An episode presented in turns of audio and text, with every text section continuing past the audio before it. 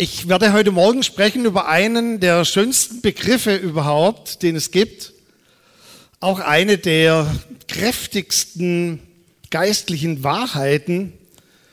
Und dieser Begriff, den ich uns erst nachher nennen werde, er ist auch ein Stück weit dafür verantwortlich, dass ich schon seit über 30 Jahren das tue, was ich tue, dass ich jeden Morgen aufstehe, dass ich nicht nur inspiriert bin davon, sondern dass ich förmlich angetrieben bin davon. Er ist auch der Grund, warum wir alles tun, was wir tun das letztendliche Ziel, der Fokus. Also auch heute Morgen sind wieder so viele Hände notwendig, um diesen Gottesdienst überhaupt durchführen zu können. Warum tun das Personen, dass sie morgen schon um acht hier sind? Warum tut ihr auch so viel unter der Woche immer wieder in Kleingruppen, in Treffpunkten, in der Jugend, bei den Range und überall? Warum tun wir das letztendlich alles? Und ich glaube, dieser Begriff ist auch ein Schlüssel, und ich bin ganz mutig, nicht nur ein Schlüssel, sondern der Schlüssel, wenn wir eine ganze Nation verändern wollen. Und zwar möchte ich heute Morgen sprechen über Mündigkeit. Und Joshua, du kannst die erste Folie mal einblenden. Über Mündigkeit. Und zwar über geistliche Mündigkeit.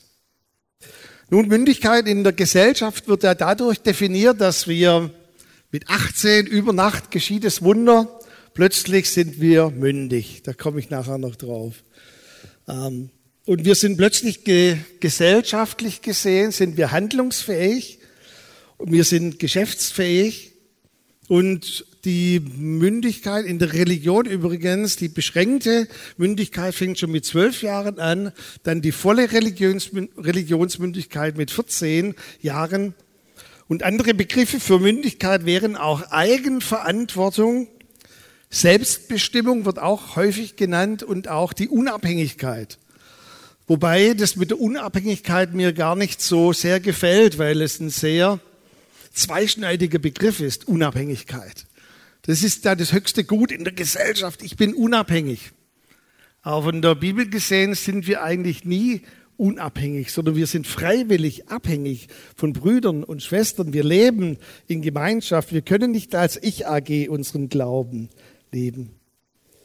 Nun, interessanterweise kommt Mündigkeit so in der Bibel gar nicht vor. Auch wenn du eingibst geistliche Mündigkeit, in allen mir bekannten Bibelausgaben wirst du Mündigkeit gar nicht finden. Wir finden aber eine Umschreibung oder Beschreibung dessen, was Mündigkeit eigentlich bedeutet.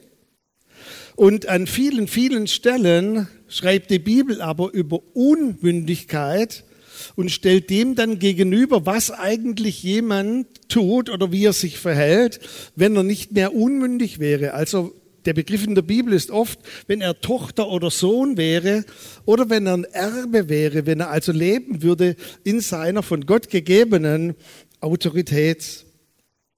Und der am dichtesten ausgedrückte Vers in der Bibel ist Epheser 4 und ich werde uns Stück für Stück durchführen, werde den nicht ganz lesen, weil er so, so dicht ist an dem, was Paulus hier schreibt.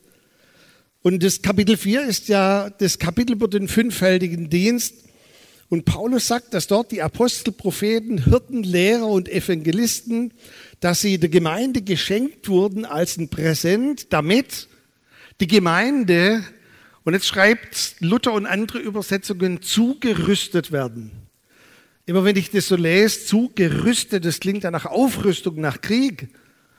Besser wäre vielleicht zu sagen, ja, ausgerüstet werden. Da beneide ich wieder die Engländer, die sagen einfach to equip the saints. Ah, das geht runter wie Öl. To equip the saints.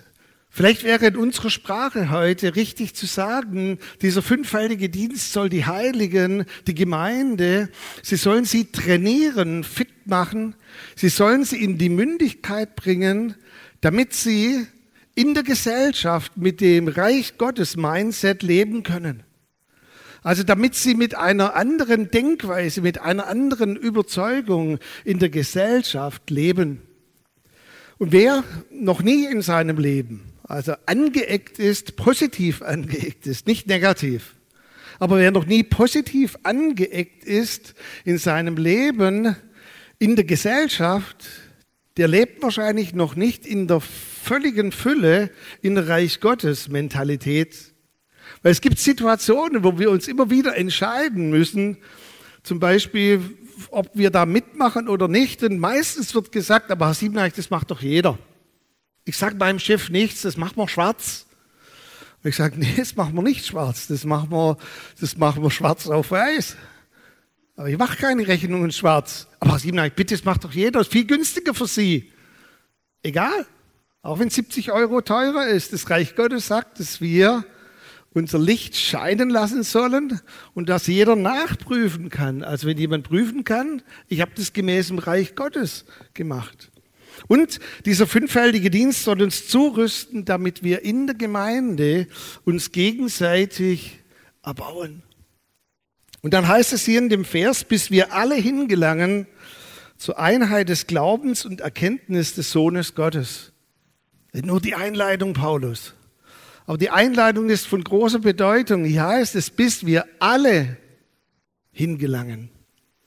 Ein Freund von mir hat jetzt ein Buch veröffentlicht und ich glaube, es wird auch viel Beachtung finden im, äh, in den Gemeinden, vor allem auch für Leiter. Und zuerst wollte er es nennen Wachstumsspezialist.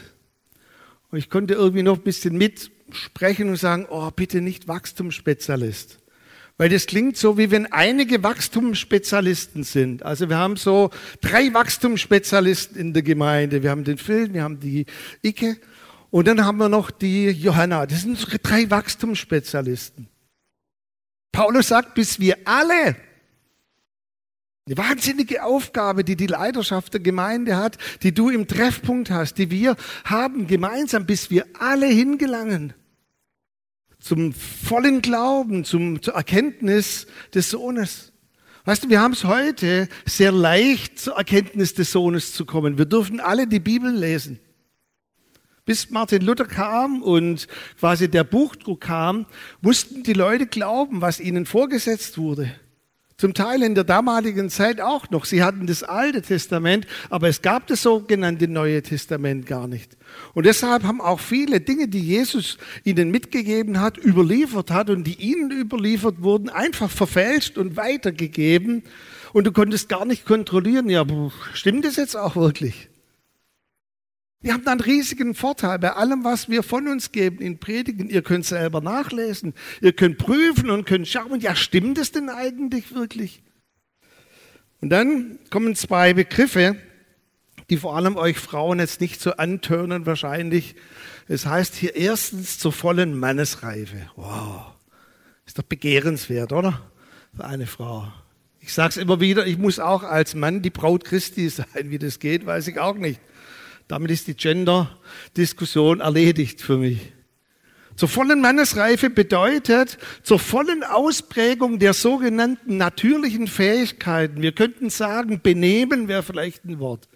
Charakter wäre so ein Wort. Also, dass wir als Christen nicht nur wachsen, wir, wir wissen die Bibel besser, wir wissen alle diese Dinge, sondern dass wir uns in der Gesellschaft benehmen können. Dass wir einen guten, wie Paulus sagt, Leumund haben dass wir die Grundregeln beachten, schön und nett guten Tag zu sagen, wenn jemand vorbeiläuft und die ganzen Dinge.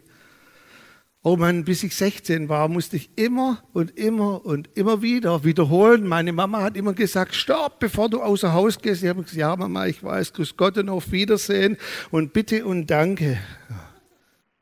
Das kriegst du nicht mehr raus aus der Birne. Das ist Gehirnwäsche, aber das steckt drin. Und dann sagt Paulus hier, und zum Vollmaß des Wuchses der Fülle Christi. Und hier schreibt er eben neben dem Benehmen und den natürlichen Fähigkeiten, man könnte auch sagen sozialen Fähigkeiten, geht es jetzt um die geistlichen Themen, dass die zum Vollmaß der Fülle Christi in dir werden. Abkürzung für dieser komplizierten Aussage, dass du die Dinge nicht nur weißt, sondern dass du die Dinge lebst dass du sie verkörperst. Das bedeutet so viel wie das Vollmaß der Fülle Christi ist dann erreicht, wenn andere sagen, so hätte Jesus reagiert. Wow. Also, dass wir nicht nur so ein Bändchen hier rumtragen, das ist ja ganz modern, what would Jesus do? sondern dass Leute über dich sagen, Jesus hätte es genau gemacht wie du. Der wäre genauso barmherzig gewesen. Der hätte genauso in dem Streit nicht noch Öl hineingegossen ins Feuer, sondern der hätte mit einem Wort Frieden gebracht. Steht in den Sprüchen übrigens, Wie gut, wie heilsam ist es, wenn jemand mit einem Wort in der aufgeheizten Szene einfach wieder Frieden bringt. Friedensstifter, Friedensbringer. Jesus war der Friedensbringer. Und dann der letzte Abschnitt, der ist wieder typisch Paulus, den kann man eigentlich gar nicht verstehen genau. Er sagt, ein Glied hängt am anderen und die sind ineinander verschachtelt und die machen und gemeinsam machen sie, dass der Leib wächst. Und dann bringt er ein Wort, das es noch überhaupt nicht gab. Er sagt, der Leib betreibt Selbstauferbauung. Wow. Das benutzt er dann später auch im Korintherbrief, als er über die Sprache des Heiligen Geistes spricht, dass wir dadurch uns selbst auferbauen. Und er sagt, Leute, wenn das richtig funktioniert mit geistlicher Mündigkeit, dann bauen wir uns gegenseitig selber auf. Wow. Soweit die Theorie, aber klingt gut, oder? Und jetzt kommen zwei Punkte. Es gibt natürlich viel, viel mehr, aber ich habe zwei Punkte, mitgebracht. Und zwar die erste Voraussetzung für geistliche Mündigkeit ist, dass wir zuerst einmal selbst Verantwortung übernehmen. Man könnte auch sagen Eigenverantwortung. Und ich habe hier mal ein Schaubild gemacht, das natürlich völlig hinkt in seiner ganzen Auslegung, das auch sehr euphorisch ist. Aber so ist es meistens in Lehrbüchern. Ihr seht hier mal das Alter von 0 bis, der Strich soll dann bedeuten 18. Und ihr seht, dass eben die Fremdverantwortung immer mehr abnimmt und die Selbstverantwortung, Eigenverantwortung immer mehr zunimmt. Die ihr jetzt ganz links außen sitzt, ihr wisst nicht, von was ich rede, gell, Petra? Ihr seht nichts, Peter auch nicht, aber ihr könnt es ja innerlich sehen, hoffe ich. Oder sonst könnt ihr auch kurz mit meiner Erlaubnis reinlaufen und es euch anschauen. Also die Fremdverantwortung nimmt ab, die Eigenverantwortung nimmt immer mehr zu. Und ich sag's mal so, dann kommt da diese magische Nacht, so dieser Film Über Nacht 18. Habt ihr das schon erlebt, ihr ein paar ältere Kids habt? Also ein Freund von mir, unlängst wurden seine Zwillinge 18 und der hat gesagt, diese Nacht änderte alles. Plötzlich wissen die alles besser und die sind aufgewacht und waren mündig, eigenverantwortlich. Und irgendwann bei einem Abendessen hat er dann mit der Faust auf den Tisch gehauen und hat gesagt, hört mal her, ich bin aber auch erwachsen, okay? Also ihr müsst mich jetzt nicht behandeln, weil ihr erwachsen seid, wie wenn ich ein Kind wäre. Weil er gesagt hat, wir sind jetzt alle erwachsen. Und hier übrigens seht ihr auch in diesem Bild, wo es ein bisschen hinkt, wir bleiben als Christen immer ein Stück weit abhängig voneinander. Also ich habe einen Mann, der kommt so einmal im Jahr zu einem Gespräch und wenn ich mir einen geistlichen Vater aussuchen müsste nach dem Aussehen, dann wäre es der. Also wer das noch kennt von den äh, Filmen, der Mann aus den Bergen, so graue Haare, ein Bart und auch sonst noch adrett gekleidet und braun gebrannt. Und das kennen wir uns schon so lange.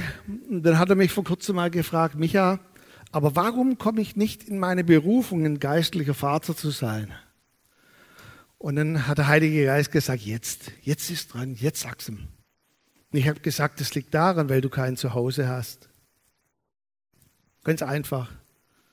Weil du meinst, aus der Gemeinde austreten zu müssen, um ein geistlicher Vater zu sein. Und dann lebst du so als Ich AG mit deiner Frau zusammen deinen Glauben und wer ein Zuhause bieten will, muss ein Zuhause haben, ganz einfach. Ganz einfache Botschaft.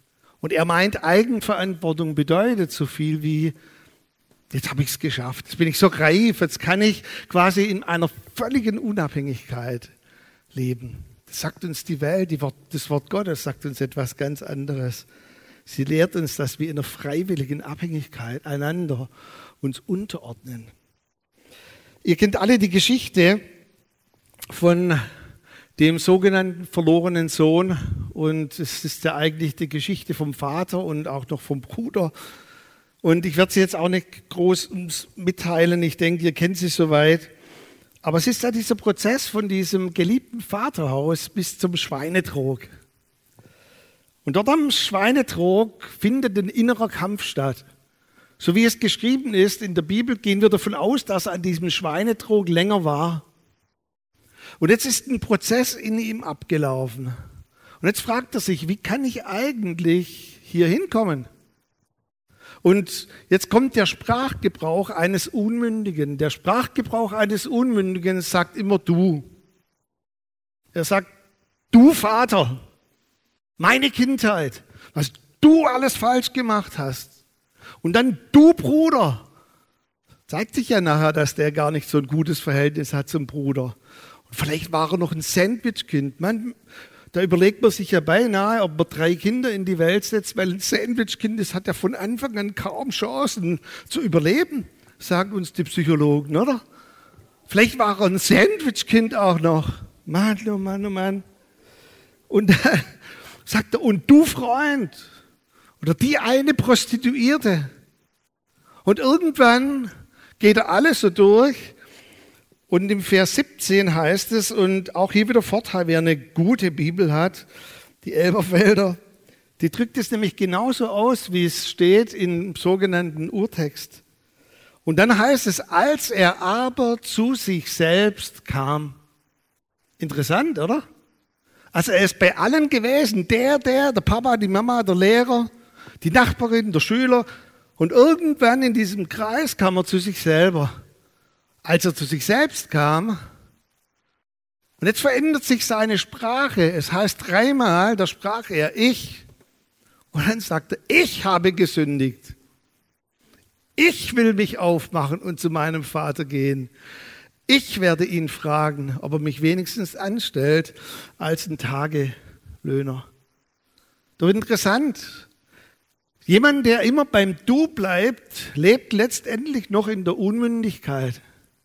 Und jemand, wo zum Ich kommt und sagt, aber ich, egal wie viel Entschuldigung, Scheiße war in meinem Leben und in seinem Leben war genügend von diesem Kot vorhanden an diesem Schweinestall. Und er aß sogar am Schweinetrog mit. Wie tief kann man fallen als Jude noch? Bei Schweinen zu sein, von den Schweinen zu essen. Und irgendwann sagte, aber trotzdem übernehme jetzt ich Verantwortung für mein Leben. Egal, was der Lehrer getan hat, egal, was die Oma getan hat, egal, wie sie mich in der Schule gedisst haben, ich, es ist mein Leben und ich übernehme Verantwortung. Und wer nie an diesen Punkt kommt übrigens, dass er sagt, es ist mein Leben, ich übernehme Verantwortung, der wird nie geistlich mündig werden. Warum? Wer sich selber nicht leiden kann, also Verantwortung für sich selber übernehmen kann, kann in der Folge dann auch nie für andere Verantwortung übernehmen. Und dann geht er nach Hause und er sieht seinen Vater schon von weitem, wie er steht. Das ist doch auch für uns tröstlich, die wir loslassen müssen. Unsere geliebten Kinder, sie bleiben immer unsere Kinder, auch wenn sie schon erwachsen sind. Aber andere loszulassen bedeutet, dass wir nie aufhören, sie zu lieben. Oh.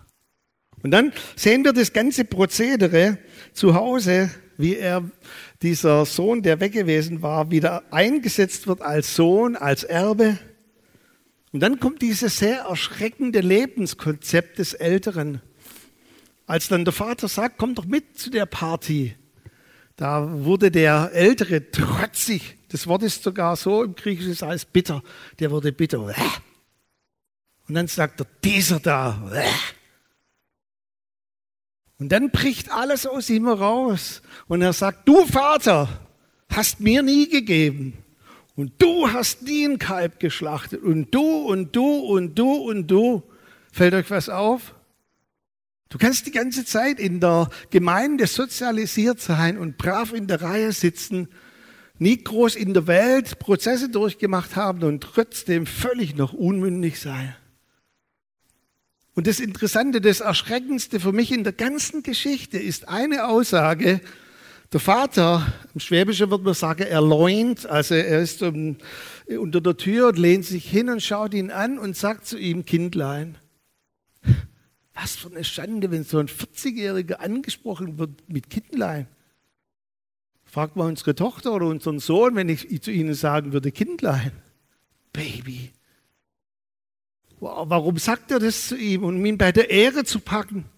Und er hat ja gesagt, dieser dein Sohn, der Erbe, der Mündige, er endlich ist er mündig geworden durch das an seine Brust schlagen.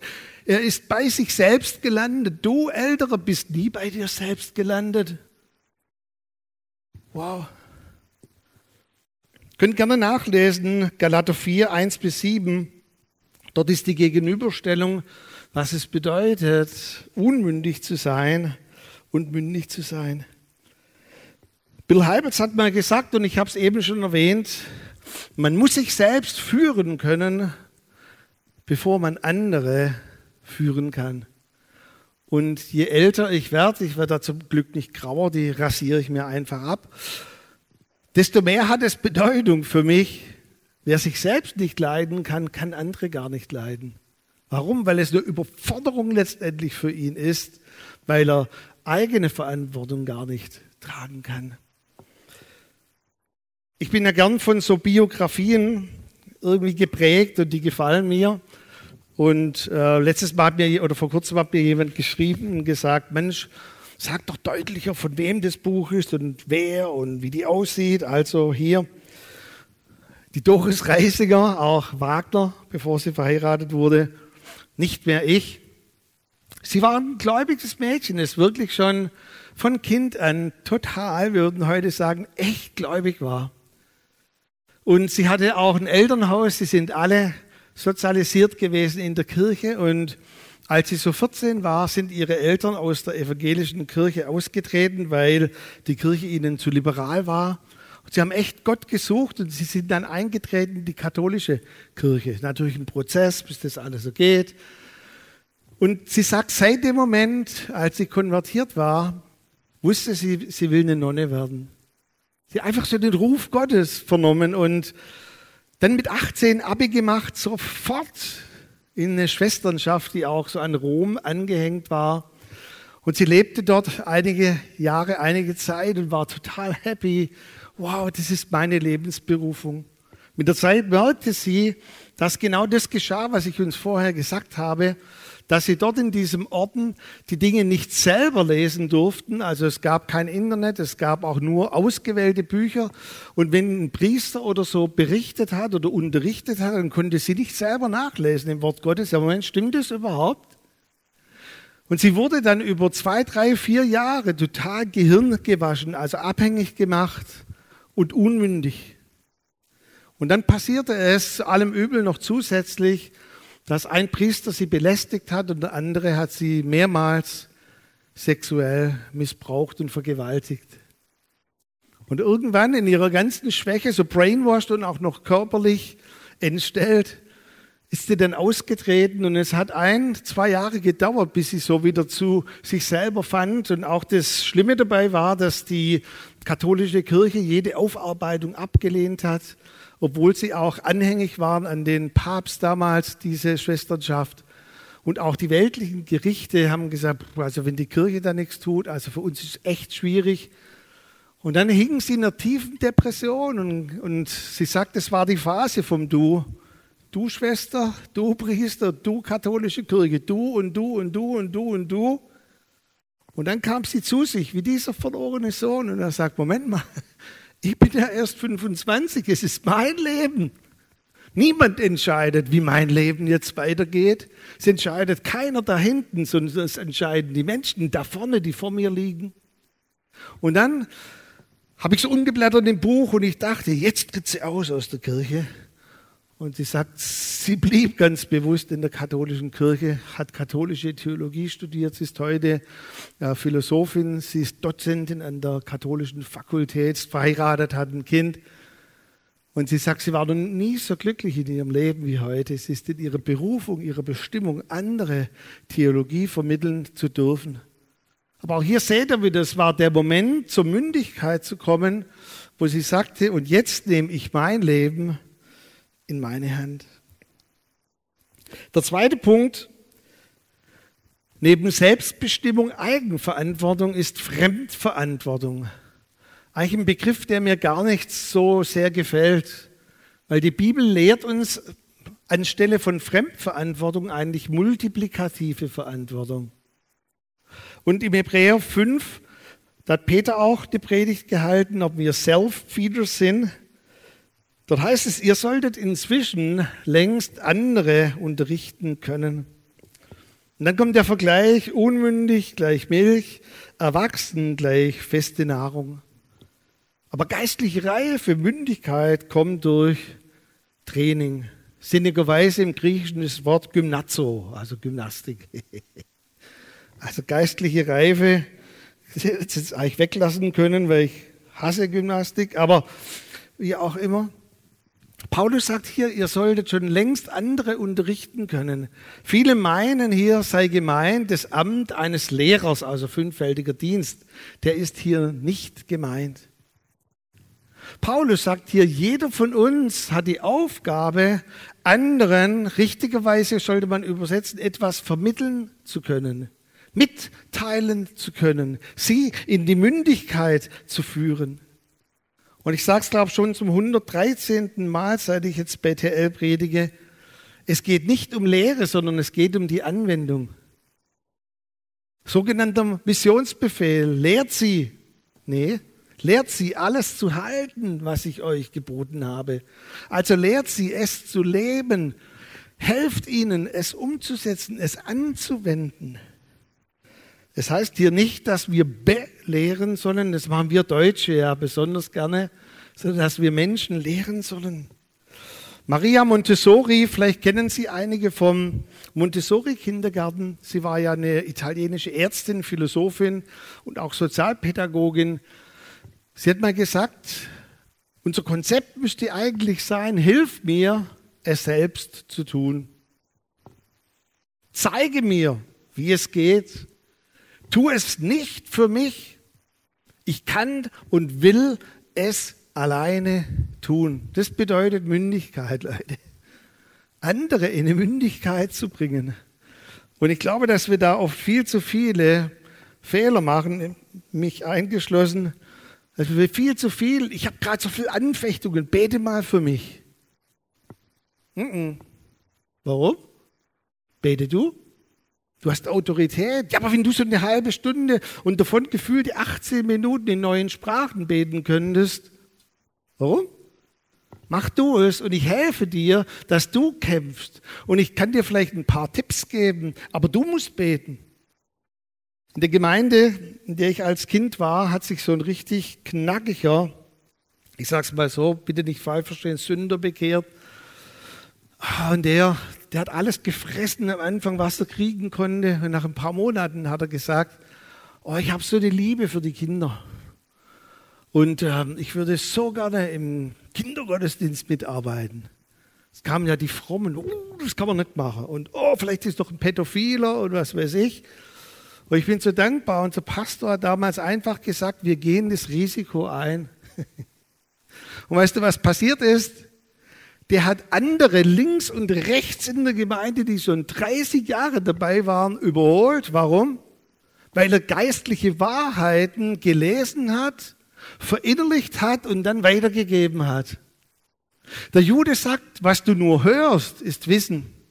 Was du lebst, ist in dir quasi die Erkenntnis geworden oder auch ist in dir zu etwas geworden, was du nicht nur hörst, sondern was du letztendlich auch glaubst. Was du aber weitergeben kannst, anderen vermitteln kannst, das ist Stabilität und Fundament in dir. Wo Paulus auch oft schreibt, dass Mündigkeit führt dazu, dass wir eine Stabilität in uns haben.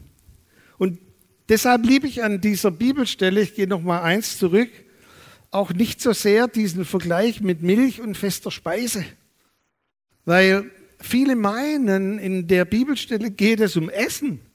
Da geht es nur bedingt um Essen. Das ist das Blöde, dass wir das meinen. Also wenn ich Milch zu mir nehme, bleibe ich unmündig. Nehme ich feste Speise zu mir, bleibe ich, werde ich mündig. Es geht, sorry, es geht eigentlich um Ausscheiden in der Bibelstelle. Also was ich zu mir nehme, und was ich dann verstoffwechsle, was ich verdauen kann, schreibt der Paulus später, und dann ausscheide letztendlich, also ausscheide heißt so viel wie weitergeben kann, das ist feste Speise. Das ist die Gymnastik, von der Paulus schreibt. Und deshalb auch hier für euch nochmal, ähm, also wer wirklich mündig werden will, der sollte Dinge nicht nur hören, der sollte sie leben und nach Möglichkeit auch weitergeben. 2. Timotheus 2, 2, letzte Bibelstelle. Dort schreibt Paulus Timotheus, was du von mir gehört hast, das gib an zuverlässige, eigentlich was richtiger zu übersetzen, an mündige Menschen weiter, die fähig sind, es anderen zu vermitteln. Seht ihr, deshalb habe ich von multiplikativer Verantwortung gesprochen. Paulus schreibt hier, Timotheus, du hast von mir gehört, ich bin ein Lehrer. Du wirst ein Lehrer sein. Aber jetzt gibt weiter an andere mündige Menschen, die wieder fähig sind, andere nicht zu belehren, sondern anderen zu helfen, mündig zu werden. Und die, die ganz hinten in der Kette stehen, die sollten wieder sich jemand anders suchen, der es weitergibt. Vor kurzem kam jemand zu mir und hat gesagt, du, jetzt bin ich so knapp 51 und ich habe immer noch einen Mentor. Und ihr kennt ein bisschen meine Art. Ich habe gesagt, warum? Ich habe gesagt, wie, wie lange bist du eigentlich gläubig? Habe 40 Jahre. Also ich habe nichts dagegen, dass du einen Mentor hast. Aber solange du es nicht weitergibst, habe nicht ich was dagegen, sondern die Bibel. Weil wir nicht multiplizieren. Und wir wachsen nicht durch mehr Input, sondern wir wachsen letztendlich durch Output. Auch hier das Konzept übrigens, auch in der Welt von Leiterschaft und Verantwortung ist völlig falsch, meiner Meinung nach. In der Welt hören wir doch immer wieder so Sätze wie, ich bin verantwortlich für 14 Menschen. Oder ich habe hier in, in, was weiß ich wo, in, in, in der 30 Menschen unter mir. Das hört sich ja schon schlimm an. Unter dir, okay. Weißt du, mir ist es völlig egal, für wie viele Leute du verantwortlich bist oder unter oder über oder neben dir sind. Von der Bibel her ist Leidenschaft dadurch bestimmt, wie viel wir multiplizieren. Und das ist egal, ob jemand in der Gemeinde zweieinhalbtausend Leute hat, aber niemand multipliziert, oder ob er eine 40-Mann-Gemeinde hat, aber diese alle multipliziert. Von Gott her gesehen ist der größer, der multipliziert. Ich weiß, dass die Predigt sehr herausfordernd ist heute. Und genau so soll es sein. Wir haben noch den ganzen Sonntag Zeit, das durchzukauen, durchzugehen. Darf ich dir so mitgeben nochmal für dich? Lebst du so in diesem Ich oder lebst du immer noch im Du? Du, du, du, du, du, du. Jesus hat gesagt, warum siehst du denn den Splitter im Augen deines Bruders? Komm doch in diesem Rat endlich mal zu dir. Da kam er zu sich selbst. Und du wirst manchen Balken in dir sehen. Jetzt kümmere dich mal um dein Balken. Übernimm doch mal Verantwortung für dein Leben. Kurzem hat mich auch jemand gefragt, aber du bist immer so begeistert über Mentoring und Leute begleiten. Aber mich hat noch niemand gefragt, ob ich ihn begleiten würde. Jetzt wollte er die Antwort hören. Frag dich doch mal, warum dich niemand fragt. Was hält die Leute davon ab? Was stört sie vielleicht an dir? Wo denken sie vielleicht, boah, wenn ich so werde wie der? Oder warum kommt niemand? Oder sehen sie dich gar nicht als so reif an? Can a nation be changed? Hat Matt Redman mal gesungen in einem Lied. Kann eine ganze Nation verändert werden? Matt Redman, von dem wir auch einige Lieder singen. Ich glaube, dass eine Nation verändert werden kann, wenn Leute in die Mündigkeit hineinkommen. Und ihr seht hier, das ist eigentlich für mich ein Bild von Gemeinde, dass ein Stein am anderen hängt. Und es gab vor ein paar Wochen einen neuer Weltrekordversuch. Ich weiß gar nicht, mit 6.500 Steine oder so, Dominosteine. Und da war alles perfekt. Die waren perfekt aufgebaut und die haben schon die Gläser bereitgestellt zum Anstoßen. Das Fernsehteam schon gelächelt und dann kam so eine Mücke.